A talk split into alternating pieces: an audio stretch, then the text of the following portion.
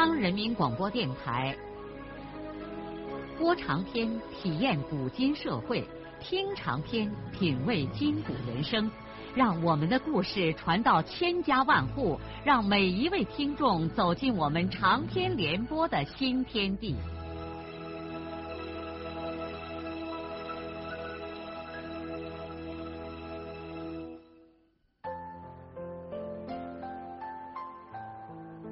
听众朋友，请继续欣赏荣获茅盾文学奖的、由中国文联出版社出版的路遥的长篇小说《平凡的世界》，由李野墨演播。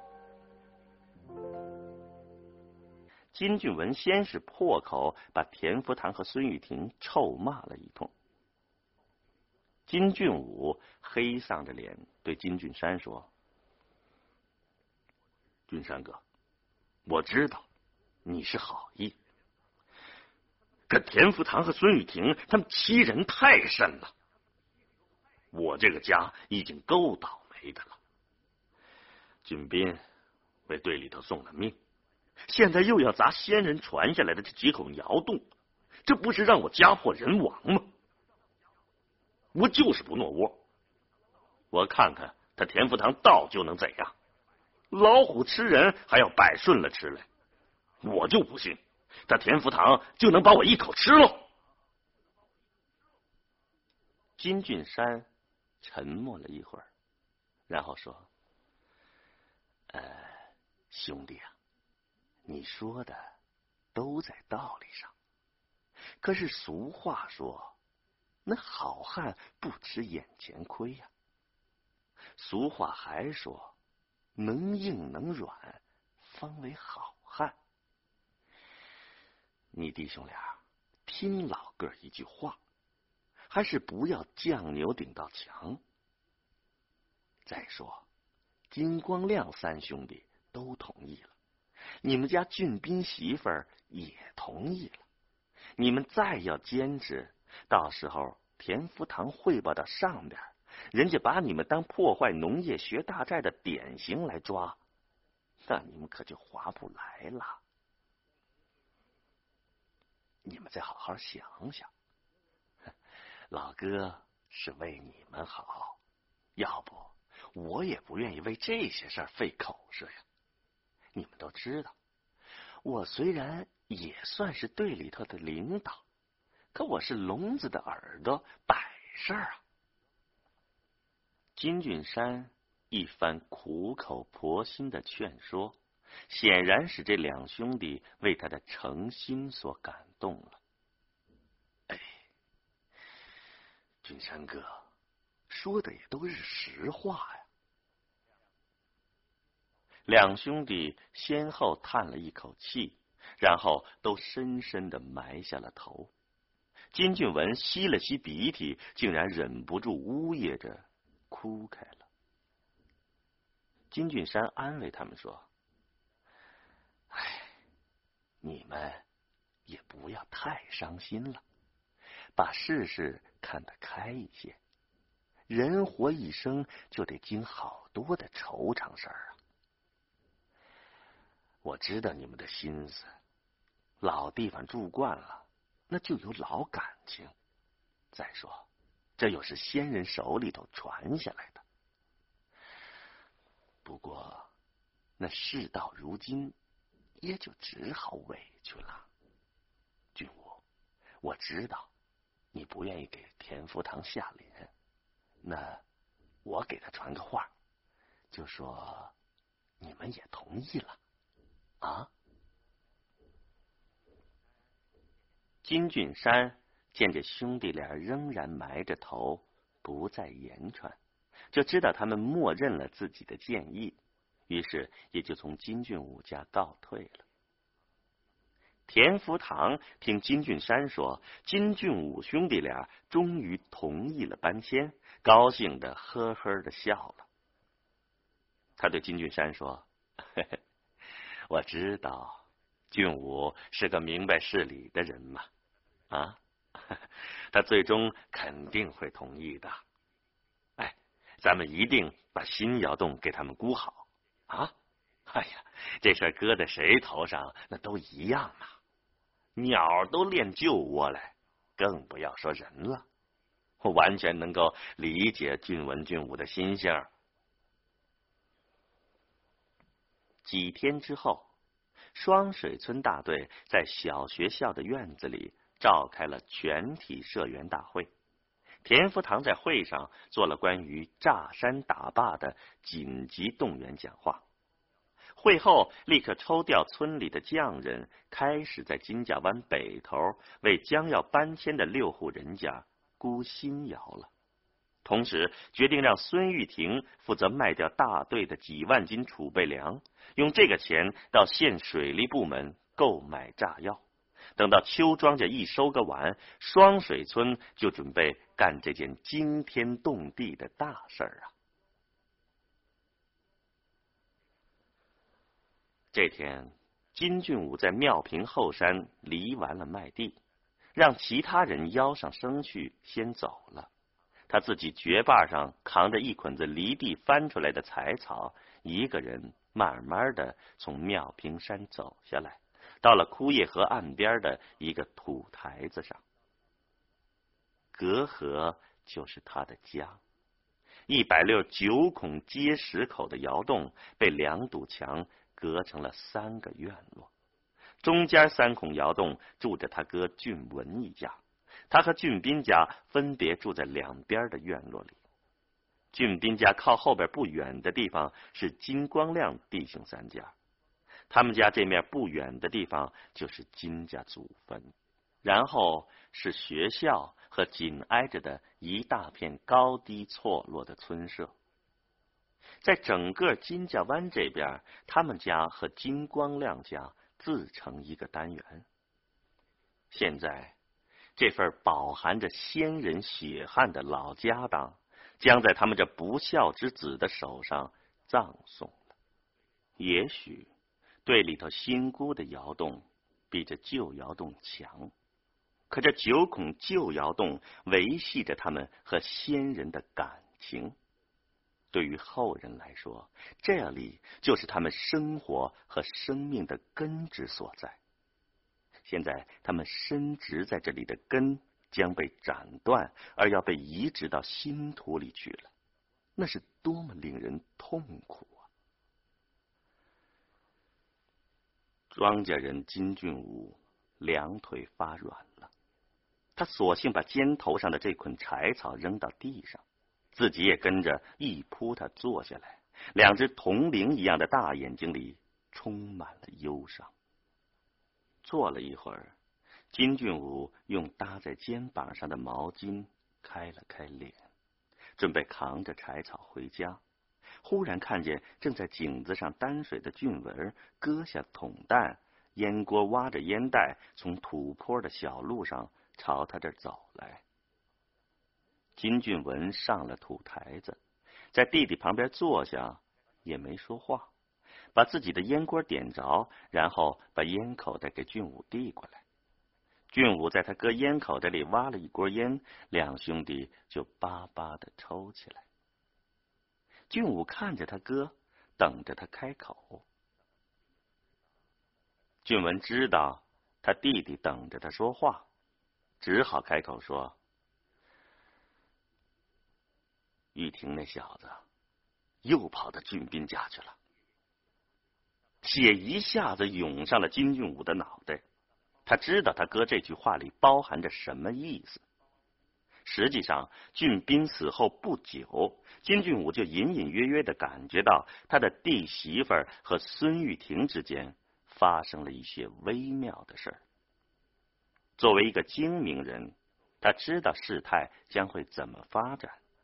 作为一个当哥的，他又对这种事态的发展感到无能为力。到后来，彩娥和孙玉婷的关系已经成了公开的秘密，他知道全村人早已经背着他家的人议论成了一窝蜂，可他除过气得肚子疼之外，又没有任何办法。没办法，彩娥是个风骚女人。俊斌活着的时候，仗着他在村里的憨性，没有人敢来扫兴。彩娥自己也不敢胡来。可俊斌一死，这个女人就胆大了。话又说回来，一个三十出头的女人没个男人，也的确是个事儿。俊武知道，彩娥迟早总得寻个出路，但在没寻出路之前，你不能败坏我金家的门风啊！他很希望彩娥要么出金家的门，另嫁他人，要么正大光明的招个男人进门。不论其中的什么方式，这都合乎农村的规范。反正俊斌已经没了，也没留下个后代，这些都不会使他们过分的难偿。但是这个女人放下正道不走，专走见不得人的歪路，她竟然和他们最痛恨的孙玉婷勾搭在了一起，而且背叛的表示同意搬迁家庭。现在，金俊武听他哥说了那句话之后，半天没有言传，不由朝河对面俊斌家的院子瞥了一眼。那院子此刻空荡荡、静悄悄的。此刻，彩娥正封门闭户，和那位死狗队干部一块厮混。弟兄俩各怀着恼怒，沉默了一会儿之后。金俊文又开口说：“咱这门风被糟蹋成这个样子，那再也不能忍了。我看干脆把孙玉婷那小子扣在窑里头锤一顿，把他的腿打折一条再说。”哥，我和你一样生气，可是俗话说，那家丑不能外扬。哎！已经早就扬到外面了，别人议论那是另外一回事儿，可咱自己要闹腾，那就等于把这骚帽子自己往自己头上扣啊！那你说，就这么白白的叫人家糟践呐？你能不能叫我桂兰嫂去探问一下这骚货，看他有没有什么正经打算？如果能尽快寻下个出路，那最好。唉。啊，这就是你的办法啊！亏你在村里头还落了个强人的名儿啊！这就是你的憨性。金俊文向来都是尊重弟弟的，可现在由于气愤，竟然忍不住挖苦起了俊武哥。金俊武的眼睛里含着泪水。一时急忙，不知对他哥说些什么。金俊文显然对弟弟这种甘愿忍受屈辱的表现很不满意，他一下子站起来说：“这事儿你不管，我管，我不能叫外人看咱家的笑话。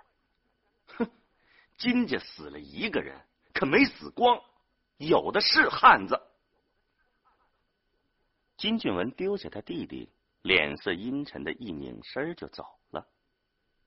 金俊武一个人呆坐在土台子上，不知如何是好。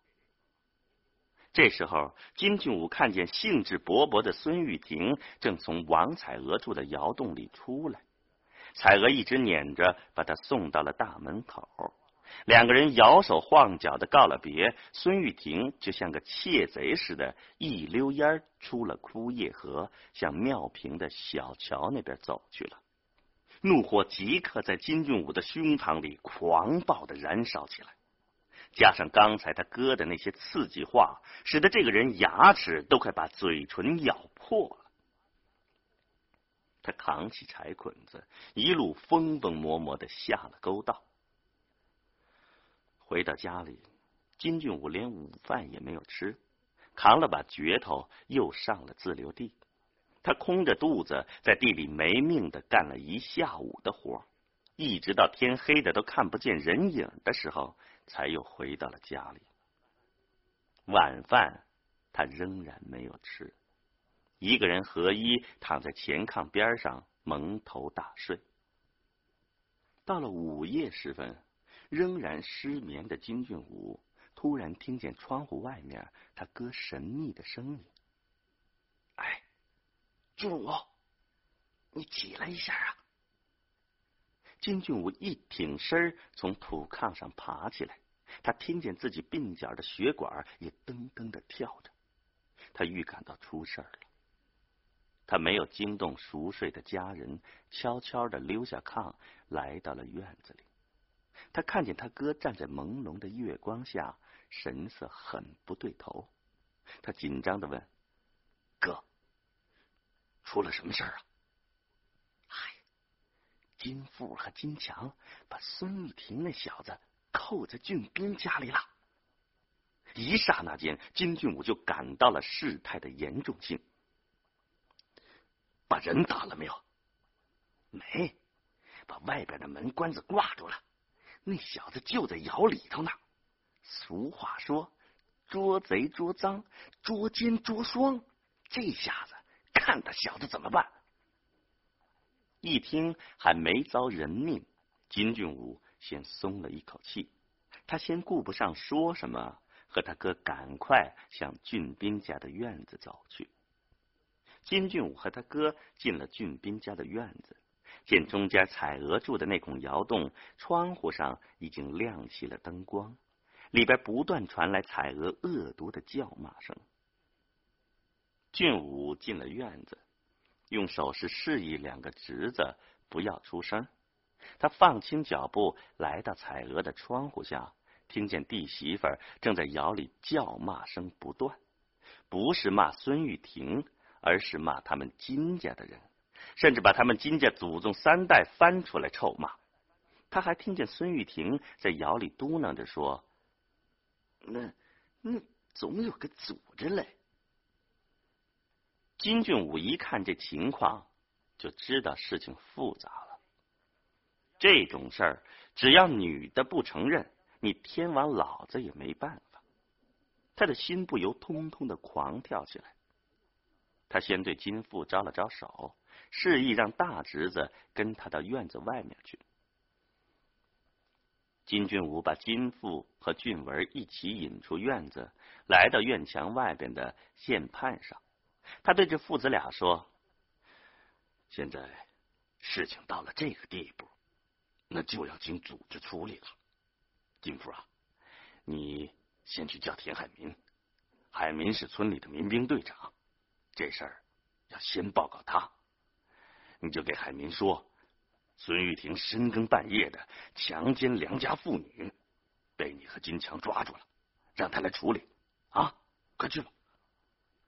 金富立刻遵照二爸的指示，跑到田家阁老那边去叫田海民了。金俊武对他哥说：“咱两个得赶快各回各的家去，假装这件事儿是金富和金强抓住的，咱俩不知情。”等海民来了，处理事情的中间的时候，咱两个才能露面。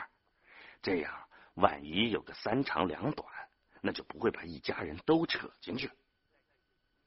在这种时候，金俊文知道自己的脑子不够用，无条件的服从了弟弟。金俊武又示意金强出来，给他如此这般的安抚了一番。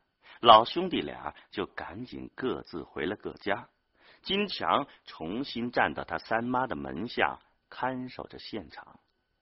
与此同时，金富已经气喘吁吁的趟过东拉河，赶到田家阁老，即刻进了田海民家的院子。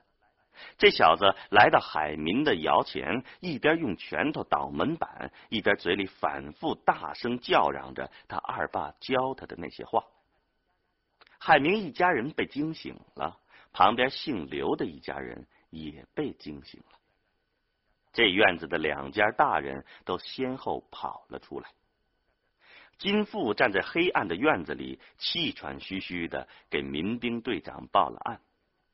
没等田海明说话，海明他媳妇儿银花就对丈夫说：“那这么大的事儿，不找田福堂和金俊山，你就能处理得了了。”其实海明一听这事儿，就知道自己的脑水处理不了。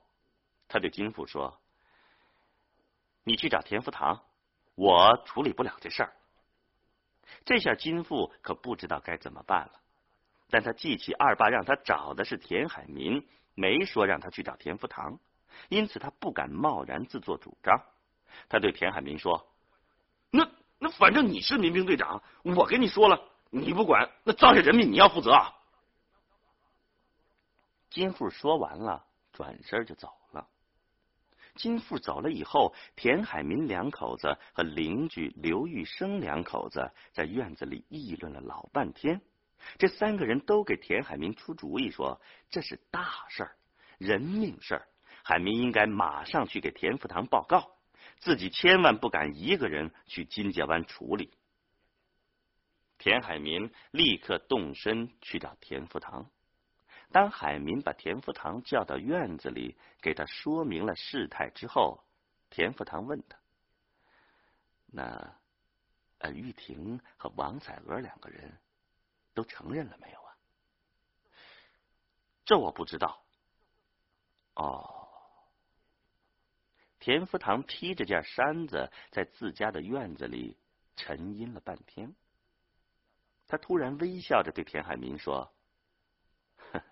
海明呐，你回去睡你的觉去啊，谁也别管。咱看看他金俊武弟兄们怎么处理。玉婷要是承认了，那他拉下的让他自己拾掇去；如果玉婷和彩娥一口都咬定不承认，那他金俊武就有好戏看喽。反正不要管，你睡你的觉去。田海明一看书记是这个态度，就一溜烟回去了。他巴不得不管这事儿呢。田海明走了以后，田福堂仍然站在院子里，没有回家去。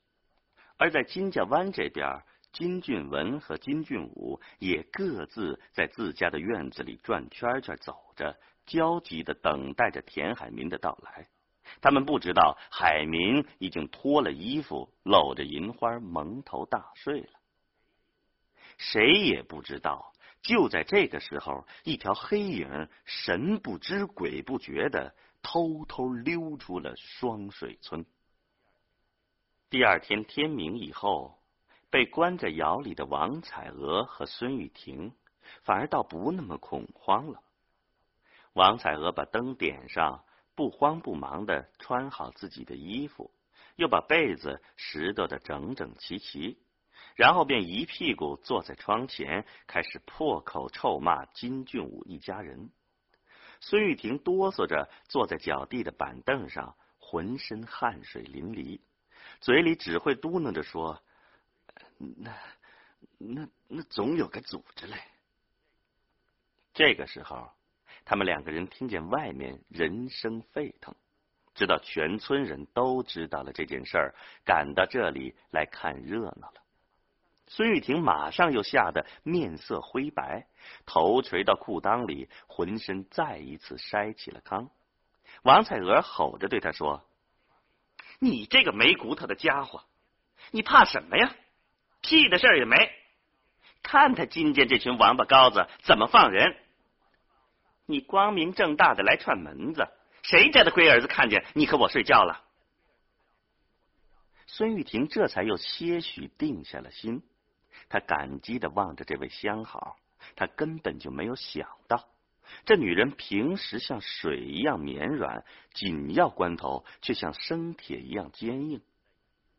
在一生之中，孙玉婷除过和贺凤英，还没有和旁的女人相好过。他一心一意的闹革命，从来不做这种偷鸡摸狗的事儿。